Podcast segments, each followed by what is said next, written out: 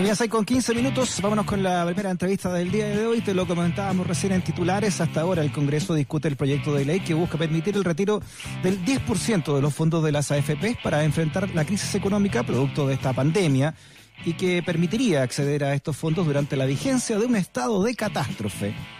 La iniciativa ha generado un amplio debate y ha logrado el apoyo incluso de un sector del oficialismo, pero ¿cuál sería real, el real impacto de este retiro en las futuras pensiones? Dicen acá, por ejemplo, la FP, estoy viendo a CNN, que, que 3 millones de personas se quedarían sin fondos. Bueno, vamos a hablarlo con el, economista de la Fundación Sol, con Marco Kremerman. Marco, ¿cómo está? Bienvenido a Razones Editoriales. Hola, Freddy. Buenas tardes. ¿Qué te parece, Marco, este mm, esta idea del gobierno, ¿no? Que dice que, que según lo que señaló la, la vocera Carla Rubilar, será el dolor de muchos mañana, ¿no? A ver, primero decir que esta discusión eh, tiene que ver exclusivamente con un problema político.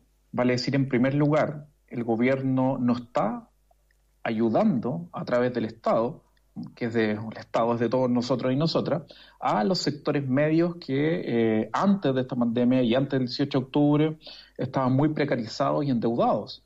Y por tanto no son estos, este concepto extraño de la clase media, que con su propio esfuerzo salía adelante, que no necesita apoyo, que solo necesitaría un empujoncito porque tiene las condiciones para salir adelante en la situación crítica en la que estamos viviendo. Por tanto, si es mm. que no hay una ayuda concreta, es legítimo este debate. Y en segundo lugar, al mismo tiempo, queda el desnudo de que no tenemos un sistema de seguridad social.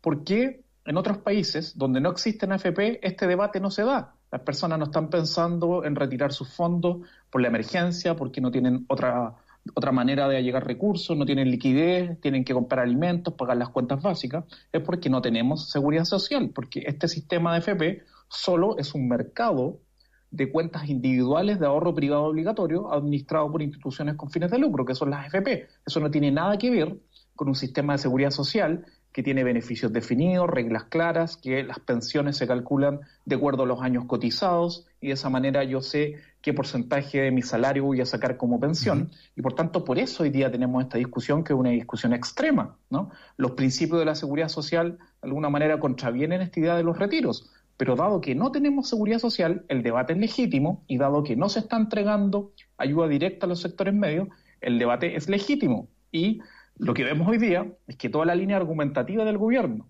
y de muchas personas que por muchas décadas han defendido este sistema, de que esa era la plata disponible, de que no se puede hacer otra cosa, basta con que se presione y se movilicen las personas de en este momento más virtualmente para que cambien las propuestas, para que aparezcan subsidios a la clase media, sectores medios, de hecho, se ha hablado del ingreso familiar de emergencia plus, donde, por ejemplo, parte de este préstamo que se daría a los sectores medios, ahora un 25% sería transferencia directa, donde el subsidio al arriendo aumentaría de monto. Por tanto, al parecer, lo que nos está diciendo el gobierno y los sectores políticos es que aquí no hay cosas técnicas, sino que depende del nivel de depresión que haga la sociedad para que las cosas cambien. ¿Y cuál es el impacto concreto sobre el sistema, sobre las pensiones futuras, va a depender del tipo de propuesta que finalmente se discuta, se apruebe. Nosotros hicimos un video en el día de hoy donde explicábamos lo más pedagógicamente posible qué pasaba, por ejemplo, con un retiro de 10%, equivalente para todos los afiliados y afiliadas.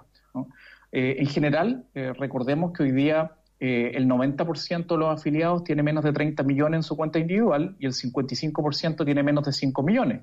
Y en las personas que están a punto de jubilar, que es lo más grave, el 91% de las mujeres y el 77% de los hombres tienen menos de 50 millones en su cuenta. Con 50 millones tú construyes una pensión de 200 mil pesos.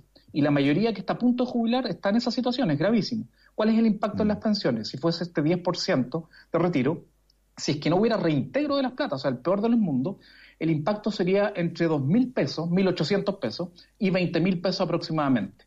Quien retira y está muy cerca de jubilar tendría un mayor impacto porque no tiene tiempo para recuperar ese retiro y quien tiene 40 años, 30 años o está recién comenzando a cotizar tendría un impacto mucho más bajo, ¿no? de 2.000 pesos, 1.500 pesos. Mientras nosotros estamos conversando acá, tengo un, la tele prendida, eh, eh, está la CNN Chile, ¿no? Y están entrevistando en estos momentos, no sé lo que está diciendo porque están en off, obviamente, están entrevistando a Juan Sutil, al presidente de la Confederación de la Producción y el Comercio, ¿no? De los grandes empresarios, haciendo una, una defensa a ellos de, de, de este sistema de FP. ¿Por qué le interesa tanto al gran empresariado defender este sistema? Lo decía uno de sus principales creadores, José Piñera, ministro del Trabajo y Previsión Social de la dictadura. Esta es la madre de todas las batallas. Y uno diría, ¿por qué si estamos discutiendo de jubilación o de un monto de una pensión, por qué sería la madre de todas las batallas? Porque el objetivo del sistema, lamentablemente, no ha sido, como debería ser en cualquier parte del mundo, pagar pensiones suficientes. Vale decir que las personas, cuando se jubilan, realmente puedan descansar y no tengan que seguir trabajando, endeudándose, como está pasando en Chile. Y finalmente, los únicos ganadores del sistema, dado que la mitad de las pensiones que hoy día se pagan sin subsidio del Estado son menores a 150 mil pesos, son los grupos económicos donde se invierte dinero de la AFP, acciones, bonos, depósitos a plazo, fondos mutuos en los bancos, son las propias AFP con enormes utilidades permanentemente y las compañías de seguro, que son las primas hermanas de la AFP, cuyos controladores son los mismos de las AFP eh, y que eh, capturan el seguro invalidez de sobrevivencia, pagan rentas vitalicias. Por tanto, ese es el principal objetivo que ha cumplido el sistema. Ese es el gran botín, finalmente, que con las cotizaciones de los trabajadores y trabajadoras, como el sistema chileno está prohibido, está inhabilitada la posibilidad de ayudarnos entre nosotras y nosotras, que es la lógica de un sistema de reparto y de seguridad social que existe en el 95% de los países del mundo, solamente está habilitado para invertir ese dinero en eh, empresas grandes principalmente. Ahí es donde por ley se puede invertir, bancos, grandes grupos económicos, fondos de inversión a nivel nacional y a nivel extranjero, y hasta una propia empresa de Juan Sutil, presidente de la CPC, recibe como inversión fondos de la AFP. Por tanto, hay intereses profundos y aquí se juega el modelo completo. Se juega la forma en que... Este mismo personaje, ¿no? Juan Sutil, que está defendiendo la AFP, está a su vez recibiendo mucho dinero de la AFP.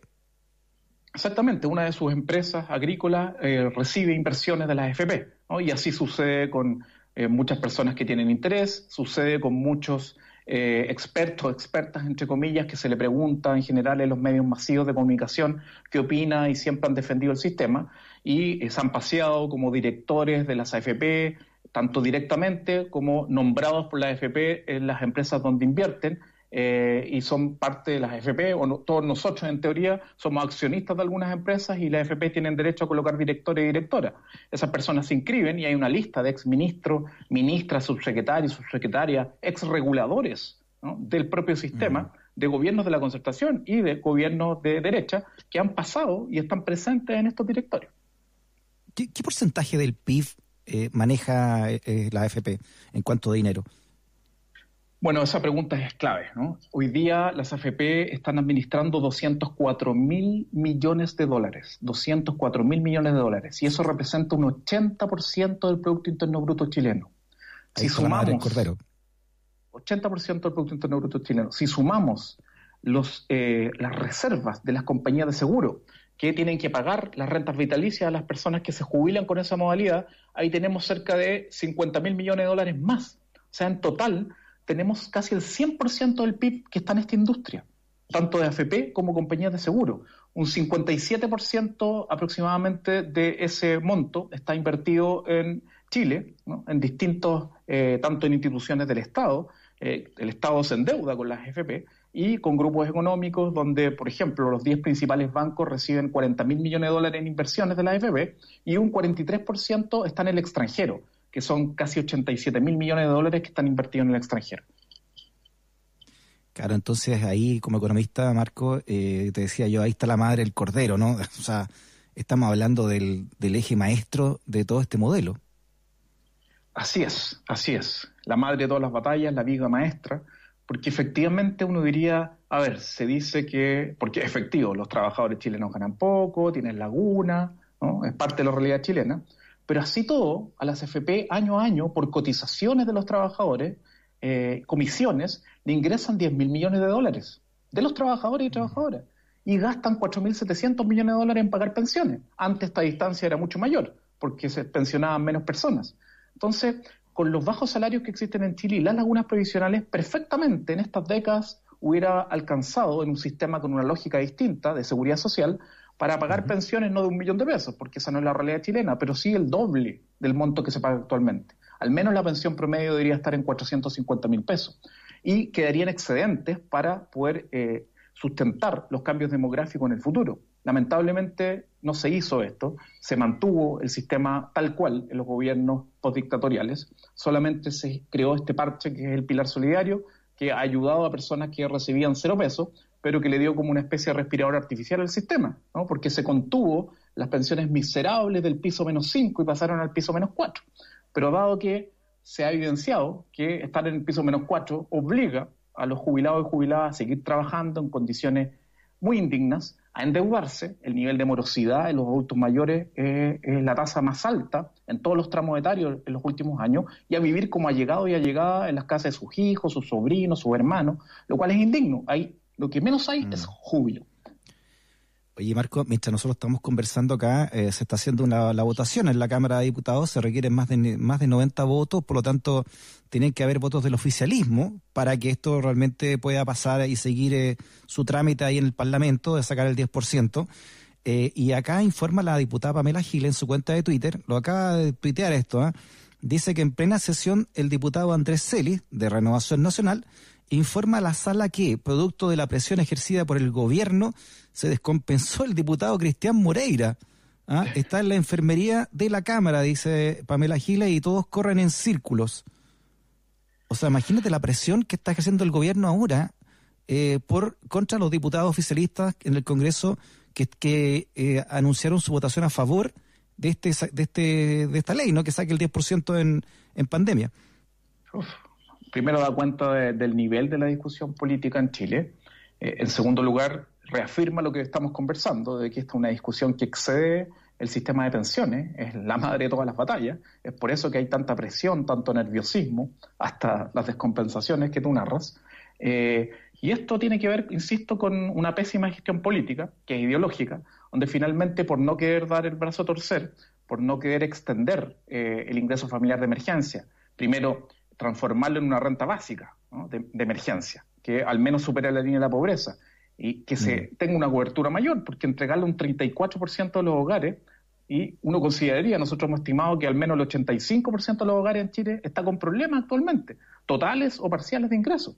Por tanto, aquí esto del préstamo, de que lo devuelvan seis meses más, con cómodas cuotas, ¿cómo se le va a pedir que las familias que ya están endeudadas, casi 12 millones de personas endeudadas en Chile, 5 millones morosos, se le va a seguir exigiendo que, tranquilo, no pague las deudas ahora, pero páguela en seis meses más. En seis meses más los hogares chilenos van a estar peor que ahora, porque se va a acumular todos los efectos de la crisis sanitaria, se va a transformar en una crisis económica que ya la estamos visualizando con los datos de empleo del INE, que eran de tiempos atrás, era del trimestre marzo-mayo el último que conocimos, y estamos en julio, y junio y julio y mayo han sido meses mucho más duros que el comienzo de la pandemia. Oye, Marco, este guarismo que ustedes entregaron en la Fundación Sol eh, lo dice todo, ¿no? Que el, que el 90% de los afiliados tiene menos de 30 millones ahorrados. Eso, eso habla de un, de un sistema que finalmente no está sirviendo para nada. Así es, Freddy. Eh, y, el más grave, porque en el fondo muchas personas podrán decir, bueno, pero hay personas de 30 años que obviamente recién empezaron a cotizar. Lo más grave es que hombres que tienen entre 61 y 65 años, o sea, están a un año jubilar, a dos meses, a tres años, al borde, el 77% tiene menos de 50 millones. Y habíamos dicho que con 50 millones tú alcanzas a construir una pensión de 200 lucas. Y el 77% no tiene 50 millones, tiene menos de 50 millones. Imagínense lo que nos espera para el futuro. Y el 91% de las mujeres entre 56 y 60 años, al borde de la, de la edad legal de jubilación, tiene menos de 50 millones, lo mismo, menos de 200 lucas como pensión. Entonces, el sistema cada vez paga pensiones más bajas requiere del subsidio del Estado. Finalmente el Estado lo, eh, se termina transformando en una especie de reparto encubierto eh, por no querer cambiar la estructura del sistema. O sea, se está tratando, se le está pidiendo al Estado que gaste más, más y más plata para parchar el sistema. más eficiente sería tener un sistema público directamente.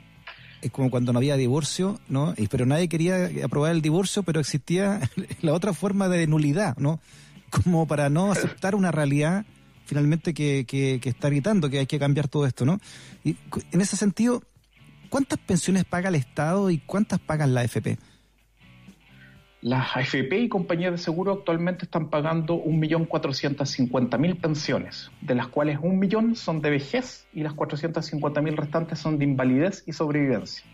El Estado está pagando 600.000 pensiones del sistema antiguo, que hoy día están en el Instituto de Previsión, Social, el IPS, que eran de las distintas cajas previsionales, eh, y está pagando eh, cerca de 500.000 pensiones básicas solidarias y está aportando eh, cerca de casi un millón de aportes previsionales solidarios para subir las bajas pensiones que paga el sistema.